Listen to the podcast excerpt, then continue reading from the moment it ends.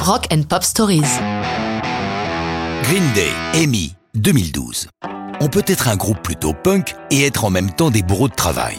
C'est le cas de Green Day lorsqu'ils rentrent début 2012 au Jingleton Studio d'Oakland en Californie. Pour la première fois, ils ne sont plus trois, mais quatre, incluant Jason White à la guitare, qui déjà venait les appuyer lors des concerts. Le groupe est au top de l'inspiration. Le leader de Green Day, Billy Joe Armstrong, déclare Nous sommes dans la période la plus créative de notre vie. C'est la meilleure musique que nous ayons jamais produite. Les chansons arrivent comme un torrent. Plutôt que de faire un seul album, nous allons en sortir trois. Chaque chanson représente l'énergie de Green Day dans un registre émotionnel différent.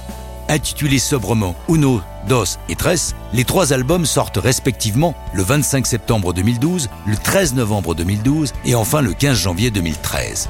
Dos est considéré comme le plus festif des trois albums mais il décide d'y inclure ce superbe hommage à Amy Winehouse, décédée quelques mois plus tôt.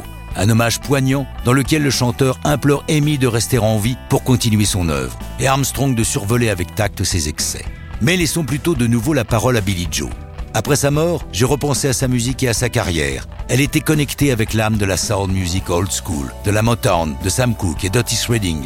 Je me suis dit que c'était une perte majeure et ça m'a rendu très triste. Cette énorme personnalité musicale que l'on perd, c'est moche. Il explique par ailleurs pourquoi Amy a été placée sur DOS plutôt que sur l'un ou l'autre des deux autres albums.